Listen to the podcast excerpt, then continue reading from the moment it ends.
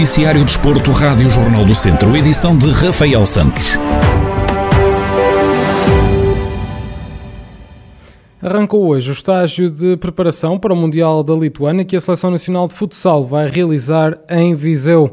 Vão estar por terras de Viriato durante duas semanas e pelo meio vão realizar cinco jogos de preparação.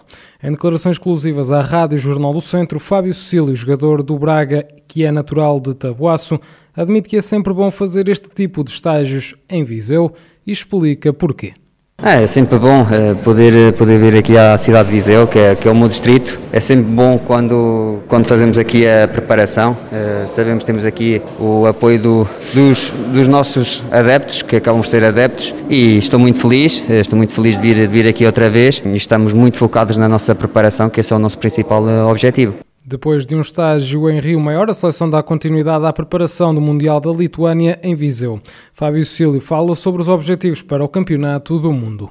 Eu sinto que a, que a equipa está, está, está, a crescer e isso é, é, é, bom, é um bom sinal. E agora o foco é continuarmos a, a preparar-nos bem para, para os jogos que, que aí vêm, que esse, que esse é o principal objetivo, é, é prepararmos-nos bem para, para, para os jogos que, que vêm aí, porque não vão, não vão ser jogos fáceis e temos de estar na, ao máximo das nossas capacidades. Acho que o nosso principal objetivo é jogo a jogo. É, quanto mais nós chegarmos, melhor, e chegarmos a uma final é a cereja no topo do bolo.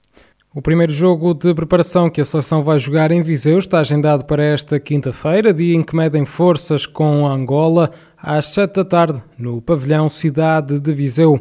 A par de Fábio Cílio, também André Coelho, jogador natural de Nelas e que atualmente representa o Barcelona, integra o plantel da seleção nacional. Os franceses do Chambéry foram os vencedores do 23º Torneio Internacional de Handball de Viseu, que contou também com a participação de Benfica, Sporting, Tchaikovsky Medved da Rússia e ainda o Ademar León da Espanha.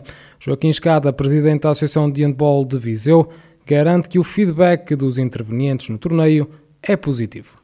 Todos são unânimes em dizer que foi um, um, torneio espetacular, cujo balanço é extremamente positivo, nós também achamos, também temos opinião sobre isso, uh, tanto por isso que disse, uh, de, de, ser já um, bastante competitivo, uh, com alguns dos resultados muito incertos até, até ao final, com, às vezes com diferenças ao intervalo, mas depois com, na parte final, com as equipas a aproximarem-se, eh, de facto já bom handball, handball de qualidade, e por isso foi ótimo, foi competitivo, promoveu de facto eh, o handball eh, em, em todos os níveis. O responsável salienta o trabalho realizado pela organização que permitiu que o torneio fosse realizado em segurança. Em termos da organização em si, penso que o balanço também é muito positivo, extremamente positivo, mas aí eh, foi fruto de, de, uma trabalheira doida que todos os dias tinham que tentar alterar situações para que toda a situação do público, da segurança em termos do, do Covid, toda essa situação da saúde pública fosse garantida, aliás, como foi, eh, como foi novamente referido, que fomos de boas práticas, tivemos uma, uma organização de boas práticas também uh, relacionada com essa parte e por isso é, é ficamos uh, muito de consciência tranquila de, de termos uma organização de, de boas práticas e a tentar repetir no futuro. O torneio ficou marcado por duas homenagens, uma a Alfredo Quintana, o guarda-redes de handball do Porto, que faleceu em fevereiro deste ano, e a outra ao presidente da Câmara de Viseu, Almeida Henriques, que morreu vítima da Covid-19 em abril as pessoas que estão à frente da Associação da Viseu têm memória e não se podem esquecer de duas coisas. Em primeiro lugar, do, do apoio e do trabalho que estas uh, duas pessoas tiveram uh, dentro para, para que o handball regional e nacional uh, e internacional fosse cada vez melhor, para além de, terem, de nos terem apoiado sempre que lhes foi possível, por isso duas figuras públicas que deveriam e foram uh, reconhecidas. A pena foi que não, não tivesse sido em vida, uh, mas tínhamos que, tínhamos que fazer porque somos de boa memória. O Chambéry foi então vencedor do 23º Torneio Internacional de Handball de Viseu, competição que já tinham vencido em 2018. Em segundo lugar ficou o Porto e em terceiro o Benfica. Tiago Antunes, ciclista da TAF Fermes em Doa Mortágua, foi segundo classificado no circuito da Malveira.